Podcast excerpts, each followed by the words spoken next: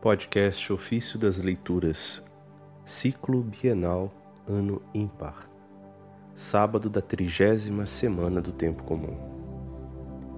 Eu conheço os desígnios de paz. Dos discursos sobre Pentecostes, de São Bernardo Abade. Depois do esplendor da ressurreição, da glória da ascensão, e da sublimidade da morada celeste, só faltava que se realizasse a alegria tão esperada pelos justos e que os bem-aventurados fossem cumulados de dons. Isaías, adiantando-se expressivamente e com muita riqueza de detalhes, havia predito tudo isso. Naquele dia o rebento do Senhor se cobrirá de beleza e glória. O fruto da terra será motivo de orgulho e esplendor para os sobreviventes de Israel. Isso está no capítulo 4, verso 2 do livro de Isaías. Esse rebento do Senhor é Jesus Cristo, o único concebido sem pecado apesar de ter assumido uma carne semelhante à do pecado. Embora filho de Adão segundo a carne, não foi segundo a culpa.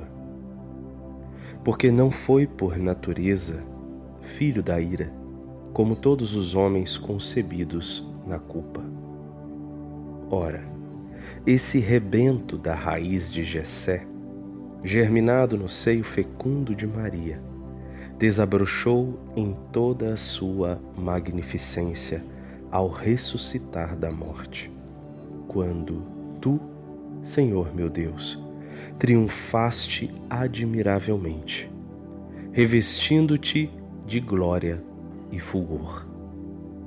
Envolto por uma luz esplendorosa, como em um manto. Então, Senhor Jesus, Desfrutem os remidos de Israel, os teus apóstolos, por ti escolhidos antes da criação do mundo. Teu Espírito bom venha lavar todas as imundícies e infundir as virtudes da justiça e do amor. Coragem, então, irmãos, meditemos sobre tudo aquilo que foi operado em nós pela Santíssima Trindade, do princípio até o fim do mundo, e veremos a grande solicitude que a Divina Majestade, sobre a qual se apoiam a ordem e o governo dos séculos, usou para que não nos perdêssemos eternamente. Com seu poder, ela criara tudo. Com sua sabedoria, tudo governava. Os sinais da ordem da criação eram claramente visíveis na conservação de todo o universo. A bondade extraordinariamente grande que estava em Deus permanecia, porém, oculta no coração do Pai para transbordar mais copiosa no tempo oportuno sobre os filhos de Adão. Com efeito, dizia o Senhor: Eu conheço desígnios de paz, pois anelava enviar-nos aquele que é a nossa paz, e que de ambos os povos fez um só para proporcionar-nos a paz. Paz àqueles que estavam longe dele, paz àqueles que lhe eram próximos.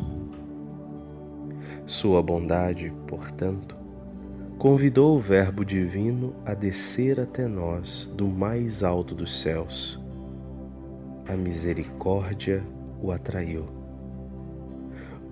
obrigou a fidelidade em virtude da promessa feita a nossos pais. A pureza de um seio virginal o acolheu mantendo intacta a integridade da Virgem. Seu poder o trouxe à luz. A obediência sempre o guiou. A paciência o fortaleceu. A caridade, enfim, manifestou por meio de palavras e milagres.